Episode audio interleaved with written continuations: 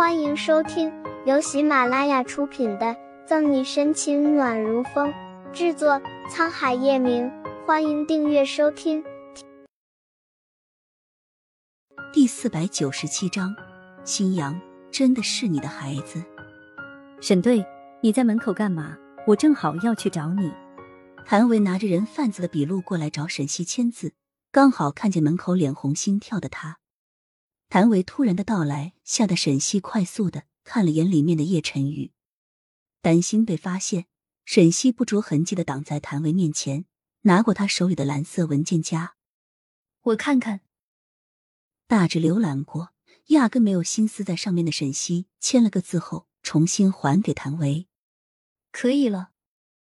抱着文件夹，谭维往沈西背后的办公室瞟了一眼。沈队，我听说那孩子的父母来了，在哪呢？在幼儿园和商场见过左新阳几次，谭维都被这个聪明伶俐、可爱清冷的小豆丁所吸引，想看看有如此强大基因的父母是什么样的。心虚的沈西揽住谭维的肩膀，往旁边的走廊去。行了行了，人家的事你一个小姑娘跟着瞎掺和什么？昨天不是听说你要和顾青回家见家长吗？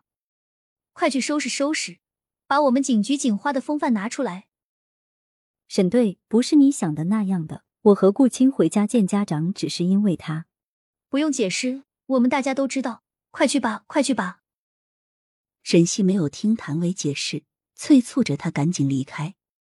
被带偏话题的谭维抓抓耳朵，纠结的回过头，继续说：“沈队，真的不是你们想的那样。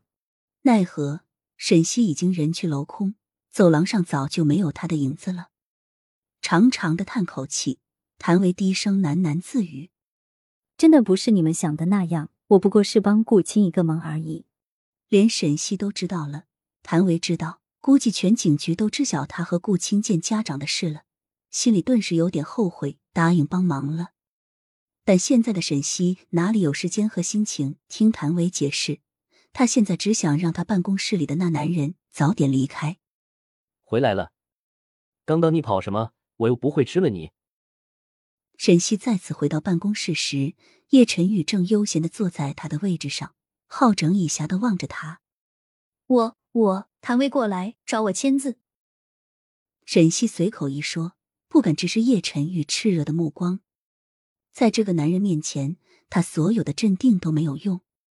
签字需要队长亲自出去，你们刑侦队也不怎么样吗？叶晨玉唇角痞子的弯起，完全没有这是在谁地盘上的意识。能力被质疑，沈西咬牙，想把叶晨玉丢出去的冲动越发膨胀。好久没有和叶变态过招，他这是飘了。叶晨玉有事说事，没事滚蛋。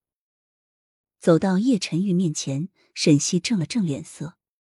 既然叶晨玉想谈，那他就听听他要说什么。沈西终于给他解释的机会。